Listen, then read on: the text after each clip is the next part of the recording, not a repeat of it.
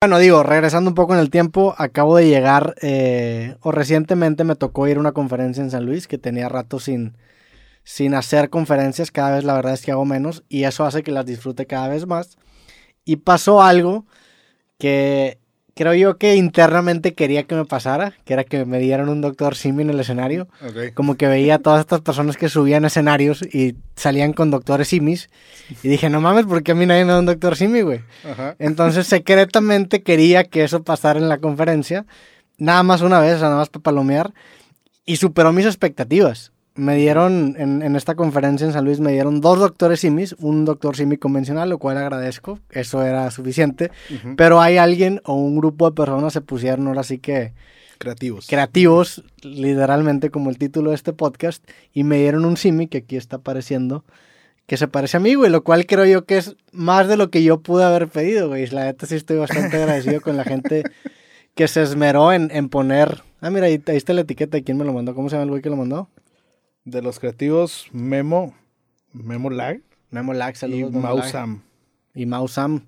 Este, me dieron un, un simi con, con, pues que es un outfit parecido al, al, que uso. Sí, muy similar. ahorita, ahorita traigo, el, es el outfit que traigo ahorita, güey. O sea, ahorita traigo, y esto no lo hice a propósito, pero ahorita traigo los tenis negros, que no son muy comunes. Traigo los tenis negros, traigo shorts negros y camiseta negra.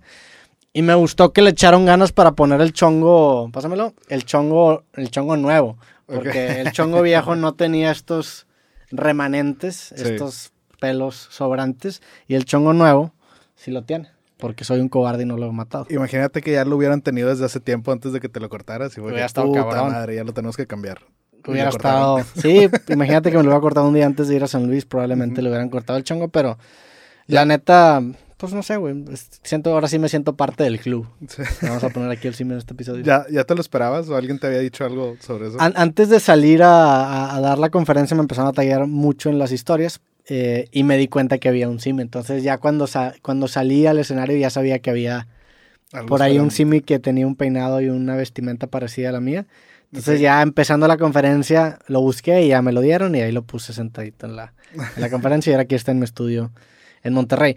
Y la neta es que cada vez me gusta más dar conferencias porque cada la gente me recibe bien chingón, güey. Y, realmente sí disfruto mucho eh, ir a otras ciudades a platicar con gente que la neta ve este proyecto. También me regalaron unos tapetes que traje por acá, que ya los había enseñado en historias. Aquí hay un tapete del podcast Cosas, que también agradecemos a, a la persona que es una marca que se llama RS.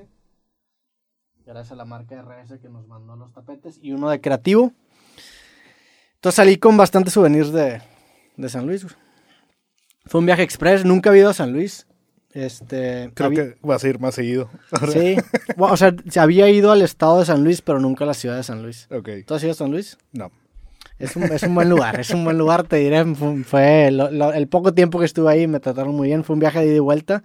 No hay un vuelo directo de Monterrey a San Luis, entonces tuvimos que ir en carretera. Eh, fueron seis horas de viaje, fue un viaje pesado.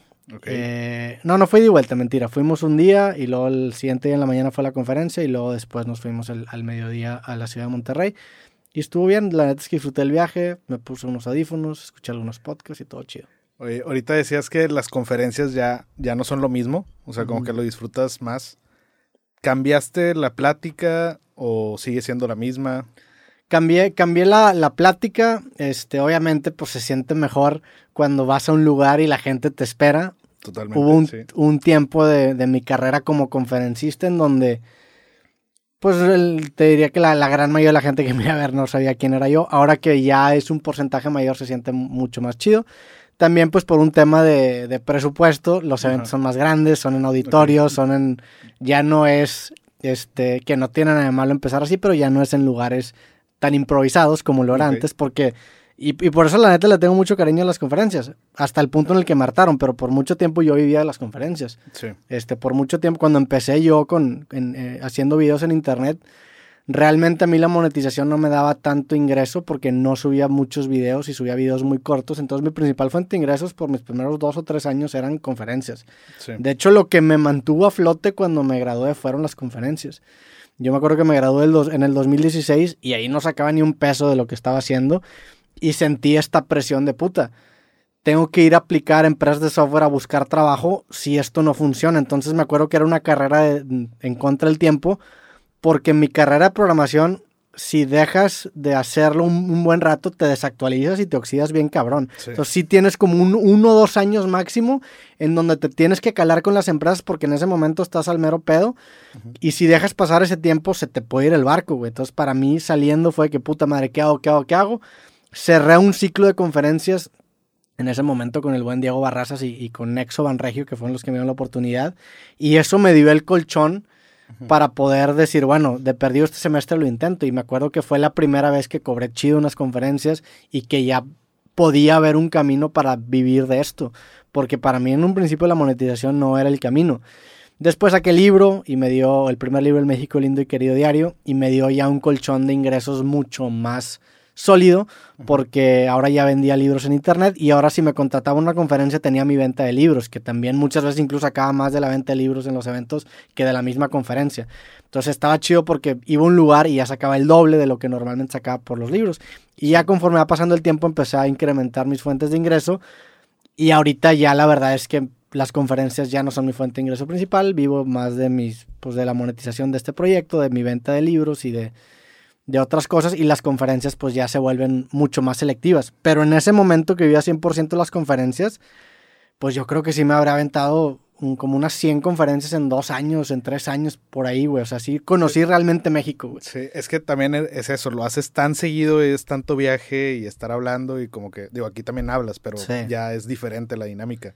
Es, es diferente la dinámica porque uno, y, otra vez, o sea, creo que me gustaba mucho en el pedo es que lo hice tan seguido que sí se acabó volviendo agobiante. Y también porque, pues la neta, cuando me voy de viaje o me iba a estas conferencias no trabajaba en mi proyecto, entonces sentía que estaba como que alimentando el fuego para nada más poder vivir ese mes o para poder pues vivir de mi carrera ese mes, pero no estaba haciendo nada a largo plazo. Y conforme empezó a pasar el tiempo, como descuidé la parte de contenido, las conferencias también se empezaron a acabar, entonces dije, ¿sabes qué? No puedo depender de esto. por eso me alejé un poquito de las conferencias para cultivar un poco más estas, pues, estos proyectos que no dependen tanto de que me contraten. Y las conferencias nos hicimos un poco más picky, subimos un poco más el precio y nos hicimos más selectivos a qué eventos aceptamos. Y pues obviamente eso hace que cuando vaya a los lugares voy con todavía más gusto y porque son más escasas todavía lo disfruto más. Y aparte, eh, sumado a esto, el contenido de mi conferencia cambió mucho. Antes tenía una conferencia estática, se llama La Revolución por Internet, que, que pues todavía hay, hay, vestigios de esa conferencia en lo que digo actualmente. Y era la misma que decía en todos lados, porque daba tantas que pues no la podía estar cambiando. Ahora la conferencia para mí es como un podcast en vivo, entonces lo disfruto un chingo más. O sea, realmente la conferencia la empiezo platicando de en qué estoy trabajando en este momento, qué estoy grabando en este momento, en qué momento estoy, qué estoy pensando, qué ideas traigo en la cabeza y obviamente con base al, evento, de qué se trata, si se trata por ejemplo de tecnología, de emprendimiento, genera un discurso que vaya acorde a el público que me está escuchando, pero está mucho más viva, entonces ninguna conferencia es igual. Lo cual a mí lo hace todavía mucho más entretenido porque ahora estoy grabando las conferencias y mi plan es eventualmente publicarlas como un nuevo formato. Y eso me forza a mí mismo también a tener que estar innovando, tener que estar eh, no, no quedándome con una misma conferencia, sino que realmente desarrollar mi capacidad de improvisación, obviamente una improvisación sustentada con temas que preparo, pero, pero me gusta, la neta es que sí, sí. le encontré un, cariño muy, muy chingón a, este formatito. Qué chingón, pues salud. Salud a todos y gracias a todos los que fueron ahí en San Luis. Este, la neta es que fue mucha gente y, y me topé ahí a bastante gente que, que veía tanto el podcast creativo como, como el podcast Cosas. Y bueno, pues esa fue mi experiencia en San Luis.